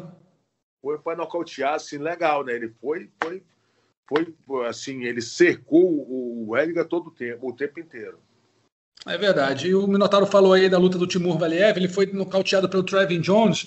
No primeiro round, o Timur Valiev deu um golpe na linha de cintura, o Trevin Jones chegou a sentir, por muito pouco não foi nocauteado. Voltou para o segundo round, e aí foi a vez do Trevin Jones acertar o Valiev. Valiev deu aquela balançada, e aí o juiz o árbitro, né, o árbitro central ali acabou meio que, na minha opinião, se antecipando um pouquinho e decretando o nocaute do Timo Valiev, que ficou uma onça dentro do octógono. O Valiev tava, foi na perna, foi, tava foi. no game, mas estava tava bem, estava bem. Estava totalmente na luta e se, se eu digo ali, se aquela luta vai mais adiante, ele não seria nocauteado, porque a cabeça dele, quando ele foi na perna, estava bem protegida, não podia bater por cima. Ali, ali para mim, foi uma falha. Foi uma falha, foi, foi uma falha bem. Não, para mim foi uma falha e clara. e vou dizer, Russo, também, é, como o Minotauro está dizendo, né, é muito difícil da gente julgar de fora, né? E o, o cara, às vezes, erra, às vezes acerta. Esse mesmo árbitro dessa luta, o Chris Tognoni, depois ele acertou muito na luta contra do Daniel Rodrigues contra é, me esqueci o, o nome do, do rapaz que enfrentou o Daniel Rodrigues. Mas também foi a mesma coisa ele tomou um knockdown Dwight Grant. Dwight, Dwight Grant, Grant. deu um knockdown nele bateu pra caramba mas ele estava sempre protegendo a cabeça e tal. Levantou deu um knockdown no contrário no Grant bateu e o Grant dá uma dobrada de perna, depois toma dobra de novo e aí o, o Tonhone foi cirúrgico, né? Acertou. Então, assim, às vezes o cara erra, às vezes acerta. E, e, a gente aqui, a gente acha que ele errou, mas como o Minotauro disse, ele tá lá dentro, ele viu o olho do. do ele estava em cima, ele, ele, ele viu, e aí, aí a gente, uma câmera que a gente consegue ver no canal Combate, né? Que a gente tem uma câmera de cima e eu vi na câmera, a gente viu na câmera, e o russo virou o olho realmente, mas ele voltou. Mas o juiz está no calor, ele vê um cara de olho virado ali, ele falou, pô, eu vou é. empatar, mas foi errado. Não, mas o problema é que ele tem, sei lá, um décimo de segundo para tomar a decisão. Não pode você ir lá parar a luta. Não, não, não, voltou, continua. Parou, parou. É, parou é parou. isso, né? Parou, um abraço. Então, deu azar aí o Cristonione. E só lembrando também que no evento a gente teve é, a vitória da maior zebra da história da, da, da, das cotações aí do UFC, a Shanna Dobson conseguiu nocautear a Maria Gapova, que era ultra favorita, maior favorita. Não, é, falar, não é do evento, não, é da história do UFC. O, o, maior, o maior zebra, a maior zebra, era o TJ, TJ de Lachó contra o Renan Barão na primeira luta deles, e a Shanna Dobson estava mais zebra ainda. Então o Dillashaw conseguiu, né? Nocauteou o Barão, ficou com o cinturão. E a Shanna Dobson superou a cotação negativa do Dillashaw naquela luta contra a Maria Gapova. Fez aí história a Shanna Dobson, que vinha de três derrotas seguidas, não, não tinha vencido nenhuma luta no UFC. E acabou saindo com a vitória em cima da Maria Gapova, que é um nome que está surgindo, uma lutadora né, carismática e muito boa, mas que nessa luta aí não viu a cor da bola quase. Ela, ela na verdade, viu, ela quase chegou a vencer mas a Shanna Dobson toda vez resistiu muito bem, na hora que foi para decidir, decidiu.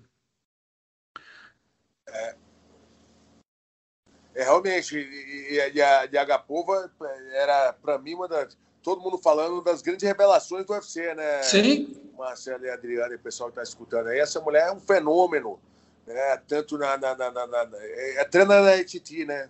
Sim. A Top Team é uma assim, das grandes revelações, mas acontece.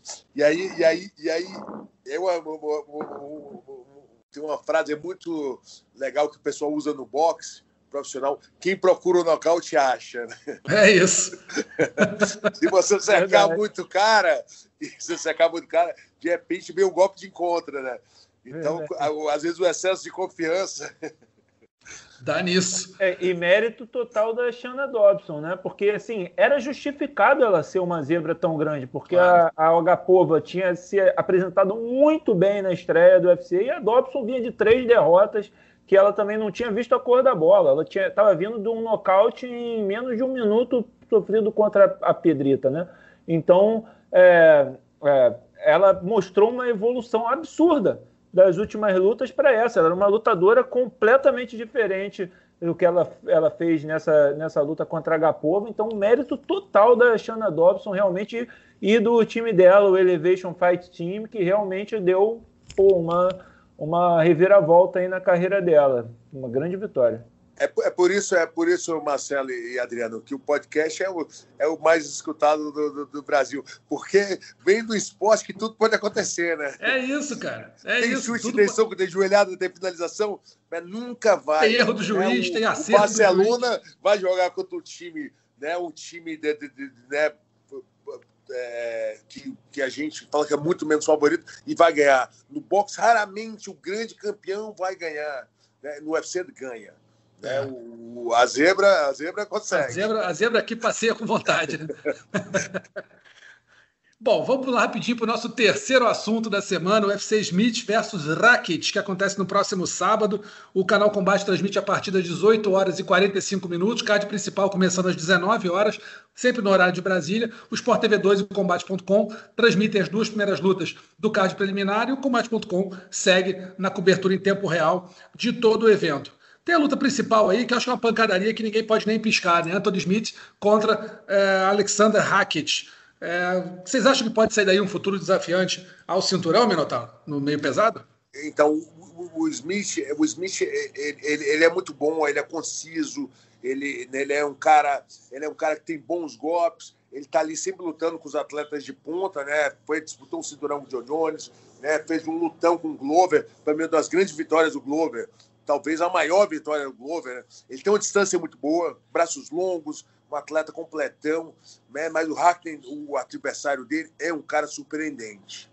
Esse cara, para mim, é um dos grandes nomes da categoria. Ele finaliza, olha o cartel dele, né? Ele tem muita finalização, ele, ele tem nocaute. É um cara, para mim, é, para mim é, um, é o cara que corre por fora, que a gente não dá tanta atenção e vai estar tá lá no bolo é, vai estar no bolo. É, é, é, mas eu acho, eu acho assim que, que, que, que eu acho que o grande nome aí para dos meio pesados seria entre o Glover e o Marreta. É, eu acho que eu acho que essa dupla está na frente né, entre o Smith e o Hackney, né, né, o Glover e o Marreta com certeza são nomes mais fortes na categoria e tudo, mas esse cara que está vindo aí futuramente com certeza, não agora que eu acho que entre o Glover e o Marreta merecidamente, a gente não sabe realmente o que vai acontecer na organização, mas esse cara é o cara, é o cara, a bola da vez, pode vir por fora. É, eu também acho que ele vai correr por fora. O Hackett acho até que ele é favorito para essa luta com, com Anthony Smith. Acho, Vamos ver o que, que vai acontecer nessa luta aí. Agora, Adriano, tem a Poliana Viana, né? Que vai enfrentar a Emily Whitmire. É isso? Emily Whitmire. Só que a Poliana está numa situação bastante complicada no UFC. Tem três derrotas nas últimas quatro lutas. Ela venceu a primeira luta dela, que foi contra, foi contra a Maya Stevenson, e depois perdeu as três seguintes. Né? Então agora é mais ou menos um, um tudo ou nada para a brasileira, que se perder mais uma vez, corre sério risco de ser cortada, né? É, pois é, ela está numa situação perigosa e a Emily Whitmire é uma excelente lutadora. É, o que pode ajudá-la é que a Emily também aceita o jogo de solo, aceita o jogo de chão, né, gosta de, de trocar jiu-jitsu e a, a, especialidade da Poliana. Então vamos ver se de repente ela, né, com certeza está aí focada, com muito treinamento, vamos ver se ela consegue mostrar esse jiu-jitsu dela, né, emplacar esse jiu-jitsu e vencer, porque é, ela é uma garota que tem mídia, né, tem, tem é, muita visibilidade, ela ganhou muita visibilidade com aquele caso, né, de que ela é, ladrão, né? ladrão que estava tentando roubá-la e ela é, imobilizou o cara, bateu no cara, é, prendeu, né, conseguiu prender o cara, o, o Dana White foi e divulgou aquilo, né, também, então, assim, é, você vê que é uma garota com muito potencial de mídia, muito potencial é, para o UFC, principalmente de marketing, né? Verdade. de marketing. Então, é, torcendo para ela vencer essa luta, porque seria muito bom para a gente e para ela, principalmente. e, e, e, completando aí, Adriana e Marcelo, ela, é, ela é uma garota muito habilidosa, ela é muito habilidosa. Ela tem mão pesad, mãos, mãos pesadíssimas. Até ela entrar no UFC, ela, ela ganhou de nomes nacionais, ela fez muita coisa, ela tem um cartel, um cartel né, clean, ela não se achou tanto em algumas lutas do UFC, como você falou, das três derrotas dela, que ela não, se ela não entrou na luta, né, a gente pode ver claramente que ela não entrou na luta, se ela entrar na luta, se ela conseguir encaixar né, a Poliana que ela é, ela tem qualidade para vencer essa luta, tem mas ela tem que se encontrar, né? E aí é, é muito é mais, muito mais que só a parte física, é a parte mental dela, né? A gente vai ver como a parte mental dela vai funcionar essa luta. Atleta de muita qualidade. É, eu acho que a Poliana tem qualidade também, só que a, às vezes o, o, psicológico pesa, né? Você saber que você está ali lutando pelo, né, pela, pela tua vida no evento pode pesar um pouquinho, vai ter que ser mais uma adversidade que ela vai ter que, ter que superar. E talvez a situação agora de vida ou morte, né? De, de, estar com três derrotas. Pois é. Pode motivar. né, de atitude. Eu também acho, pode motivar. A gente lembra que o UFC Smith versus Hackett acontece no próximo sábado, às 19 horas, o início do card preliminar. O combate entra um pouquinho antes, o combate.com também, com aquecimento combate, às 18h45, 19 horas, dada a largada para o card preliminar do evento. E a gente vai rapidinho agora aqui eleger o nocaute, a finalização, e vamos falar um pouquinho da vergonha da semana. Nocaute da semana, rapaz, mas teve, teve é muito nocaute. Foram eventos aí pelo mundo todo, não só no UFC. Vê o que vocês acham aí. Vou largar, vou largar a lista aqui. Minotauro vai ser o primeiro a votar. Daniel Rodrigues contra Dwight Grant no UFC, agora do Munhoz contra o Edgar. Mike Rodrigues contra o Marcin Praknio no UFC também. Agora, teve no Chotô Brasil o Heraldo Souza sobre o Caio Cocão, um jab direto bonito que o Cocão acabou caindo. Caio Machado sobre o Daniel Ortegas também no chutou uma sequência de três diretos, partiu para cima, três diretos, conseguiu o nocaute.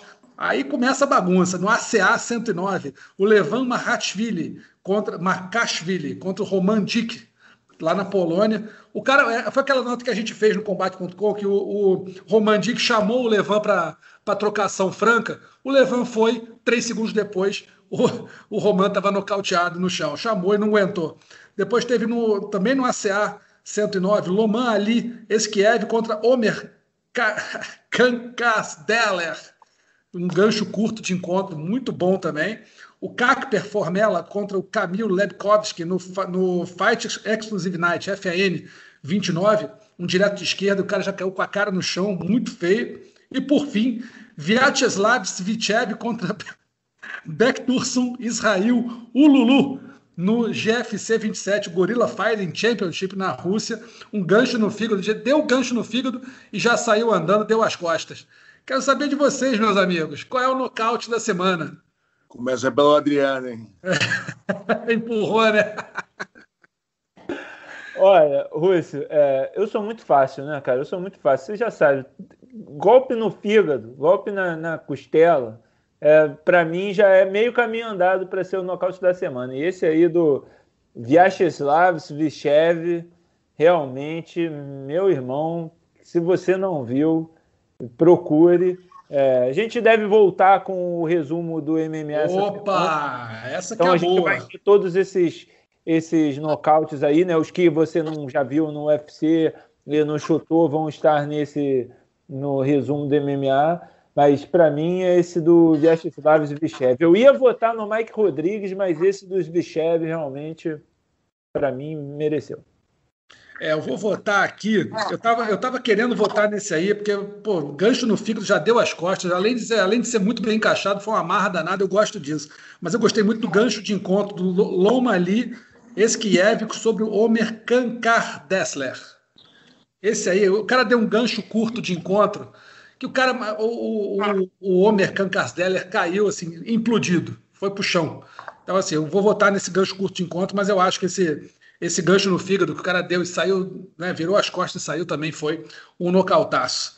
Agora você, Rodrigo Minotauro, qual, não qual tem como foi, fugir. Qual foi, qual foi o do, do, desse, desse do russo que você falou, eu não, não consegui acompanhar, Russo. O russo foi esse, foi um gancho no fígado, que ele deu, ele acertou um gancho no fígado muito bem acertado, o Vyacheslav Svichev, no Bektursun Israel Ululu. E o cara eh, deu o gancho no fígado quando, quando o adversário caiu, já deu as costas, estilo Mark Hunt. Virou as costas, saiu andando, falou: Isso aí não tem mais jeito, não. E saiu já com a mão levantada. É isso, eu, eu ficaria com o Mike Rodrigues sobre o Martin Pachino, né? Se é o nome dele. Marcin Praknio, é? É, foi o que eu consegui acompanhar, é, e Adriano. Não consegui acompanhar os outros. Eu não vi, e ground and pound, né? Eu, é, o que eu não vi, eu não consegui, não, não conseguiria falar. É, mas com certeza, é, o, o, o, o, então, a cotovelada é bem legal, mas o, o, o, o, os ganchos, os, os golpes no corpo são com certeza são os nocautes mais bonitos. É, eu também. Eu também acho que deu um empate triplo aqui no Lomali Esquiedkon sobre o Omer Kankarsdeller, o Vyacheslav Svitchev sobre o Bektusum Israel Ululu e o Mike Rodrigues sobre o Marcin Praknio. A gente vai agora. É, aqui do, do, do, do Mike Rodrigues ele ainda teve que bater um pouco mais no chão, não foi Teve, nocaute, teve, né? acertou a cotovelada e depois foi pro ground pound. De, de, de bater e dar as costas e sair, né? São esses nocautes são realmente os mais bonitos. É verdade. E na nossa finalização da semana são três candidatos só, mais tranquilinho. O Felipe Dias sobre o Vanilton Antunes no Chotô Brasil 100, um triângulo invertido. Mas olha, tem que ver esse aí olha, procura, porque o Felipe Dias fez um triângulo invertido sensacional, acabou ficando com cinturão. Felipe Dias, que é da PRVT, acabou ficando com cinturão lá no Totô. Teve o Joe Solek, que ele mochilou o Austin Hubbard no UFC e ficou ali trabalhando a finalização até conseguir com muita calma, muita consciência por parte do Joe Solek. E no GFC 27, no Gorilla Fighting Championship, teve o Lena Suleimanov sobre o Galamirza Aivazov. Foi um triângulo de mão também muito bem encaixado, muito justo. E aí fica para vocês. Eu vou votar logo, vou votar no Felipe Dias, porque o golpe, a, a, posição que ele encaixou aquele triângulo invertido ali, eu, eu nunca tinha visto. Sei que existe, mas nunca tinha visto em torneio de alto nível. Então, para mim, Felipe Dias foi a finalização da semana. Adriano. É, eu vou ficar com o Joe Solek, é, é, o Mata-Leão em pé, né? Uhum. assim, mochilada lá, Charles do Bronx. É, mochilada lá, Charles do Bronx. Foi muito bom. Achei, pô, mandou muito bem. Minota. E eu vou, vou com ele também, o Joe Solek. Joe é, Solek, então, sobre o Austin Hubbard. Ficou, final, meteu o estilo Charles do Bronx ali, final, finalizando com o Mata-Leão mochilado. É então a finalização da semana. E aí a nossa vergonha da semana, amigos, é aquilo, quando a gente fala, é, a gente fica, diz que gosta do MMA e gosta do esporte, e fica muito chateado de dizer, de ouvirem dizer que o MMA, na verdade, é uma rinha de galo humana. É bom mostrar esse torneio aqui para quem fala isso. O tal do Circo da Luta que aconteceu na Tailândia no último fim de semana, no sábado, no mesmo dia do UFC. Esse sim, é, essa sim é uma autêntica rinha de galo humana, né, Adriano? A gente viu lá Pô, cara, teve dois lutando contra um, torneio de grappling de homem contra mulher, é, uma luta que teve o primeiro round de boxe, o segundo de Muay Thai, o terceiro na regra do MMA, é, luta sem, sem limite de peso, teve, e além de tudo, o site, o, o site que transmitia, o site pornográfico, quer dizer, tudo errado. Circo da Luta foi aquele circo dos horrores mesmo. E se a gente diz, fica chateado quando chamam o nosso esporte de rinha de galo humana, você pode meter o circo da luta ali para mostrar para a galera o que, que é rinha de galo, né, amigo? Não, e, e teve, é, teve é, explicitamente, realmente, literalmente, a rinha de galo humana, né? Uma luta que os caras botaram que é, só podia dar cabeçada ou chute, não podia dar soco, né? Porque é a referência que o galo não tem mão. Então, assim, uma coisa totalmente maluca, uma aberração total. Agora, é, Rússio, eu, eu, vou te dizer, cara, eu, eu, fico até envergonhado de dizer isso, fico é, meio culpado de dizer isso, mas eu me diverti vendo esse negócio, sabia? É, divertido é. É, é divertido. divertido é. A gente ri. É diversão culpada, assim, sabe? Aquela coisa de você Aí, se diverte, Então a intenção do cara foi. A intenção dele divertir as pessoas, ele bateu, bateu a intenção dele. Bateu a meta. Bateu a meta. a meta. Ele conseguiu, de fato, porque todo mundo estava falando desse negócio nas redes sociais, né? É, e, e, você queria. Pá, cara, o quão surreal era dois baixinhos lutando contra o, o magriço altão lá. Foi, foi, muito engraçado, assim, sabe? Foi curioso, mas realmente é uma coisa que, que é, é, muito perigoso. Se você for pensar pelo, pelo lado dos atletas, é muito perigoso para os caras, né? Para a gente é muito divertido, mas é, quais sequelas esses caras podem ter por causa porque resolveram lutar, né? Resolveram fazer isso daí por sei lá quanto que foi o, o pagamento, qual, qual foi o, o cuidado que esse evento teve com esses atletas, né? É, então, assim, uma, uma coisa que, que é realmente moralmente questionável, assim, não, não foi um evento legal. Foi a gente para a gente pode ser divertido, mas a gente tem que pensar no bem-estar dos atletas, no, no, no, no, exemplo também que aquilo está passando. Então, por isso, eu acho que, que, é válido a gente dar a vergonha da semana para esse evento. E o lance de ser no, no, no site pornô, pô, aquilo ali ficava chamando. É, você perde a atenção ali, né? Ficou um anúncio, o negócio, imagina, você não pode ver também com uma criança do lado, porque vai, vai, vai ver aquilo ali. Tudo, tudo, errado, tudo errado, realmente. Tudo errado. O circo da luta é o circo dos horrores aí, acabou ficando como a vergonha da semana, pô, sem, sem mais sem mais justificativas, só isso aí já, já deu o tom da vergonha do circo da luta. E a gente vai encerrando aqui o podcast dessa semana, o Mundo da Luta, número 97, agradecendo aí a presença do nosso campeoníssimo Hall da Fama, Minotauro, Amigo, muito obrigado aí pela presença, valeu pelo teu tempo aí. E quando tiver a vontade, quiser participar, ó, a porta está escancarada, não precisa nem bater, é só entrar. O Adriano, Rússia, é, fiquei muito feliz em participar, a galera que está escutando aí. Pô, realmente vocês são assim, sabem muito, sabem é, exatamente as perguntas, né, entendem, são super entendidos do esporte. Nunca tinha participado do, do, do, do podcast, achei interessantíssimo, Russell, e não é à toa o sucesso que está fazendo. Né? Vocês estão sempre trazendo toda semana grandes nomes, né, com certeza com grandes assuntos, todos os assuntos do momento. Né? Vocês estão tirando todos os assuntos do momento, tantos assuntos polêmicos né, do, do esporte, mas também assuntos certos né, com a visão certa, com a visão técnica de vocês e do, do, do convidado. Porra, parabéns pelo programa. Estou impressionado com, com o nível das perguntas do programa, Rússia e Adriano. E a galera que está de casa está sendo agraciada aí por, por, um super programa. Vou, vou, vou começar a, a, a, a acompanhar os programas sempre, né? Já vi com alguns grandes convidados que vocês estão pegando aí, e para mim foi um grande prazer participar.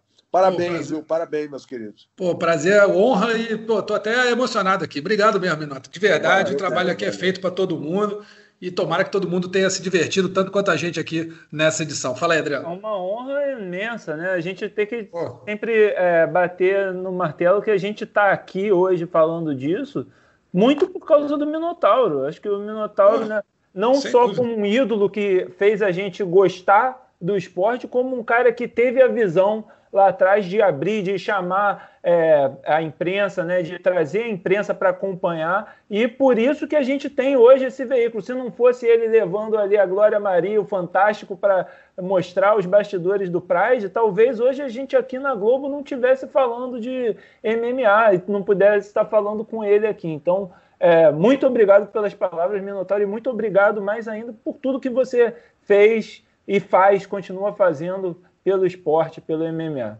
Obrigado, obrigado. E, e lembrar bem, né? Em 2011, quando o UFC voltou para o Brasil, daquele, todo aquele processo, eu lembro bem, cara. A imprensa brasileira abraçou né? Vocês abraçaram, eu lembrei de você, eu lembrei de você. Todo mundo, a gente era bem mais jovem, né? mas a imprensa brasileira mais abraçou, cabelo, né? Abraçou né, o esporte de uma maneira e fez o que é. E esse trabalho desse podcast que hoje tem, né, que acontece hoje, né, é uma extensão do, daquilo que aconteceu. É uma linha direta que fala sobre assuntos mais um pouco mais complexos, né, né, para quem entende mais de MMA, mas hoje em dia muita gente está falando essa língua já, né? Naquela época era um trabalho educacional. É isso. Então, parabéns, parabéns é, é, vocês dois aí e todo mundo que, que, que faz parte desse programa. Obrigado, hein? Obrigado, amigo. A gente agradece muito. Divulga a gente aí, divulga a gente aí, que temos que passar o Flamengo. Temos que passar o Flamengo. vamos passar, vamos passar. Valeu, Pessoal, a gente, a gente, lembra aqui que o podcast Mundo da Luta está no combate.com, você pode ouvir ou pode baixar na sua casa e também está no Spotify, Google Podcasts, Apple Podcasts e no Pocket Casts, tá bom? Um grande abraço para todo mundo, boa semana, até semana que vem. Tchau, tchau. Finalizado. Semana que vem tem mais Mundo da Luta.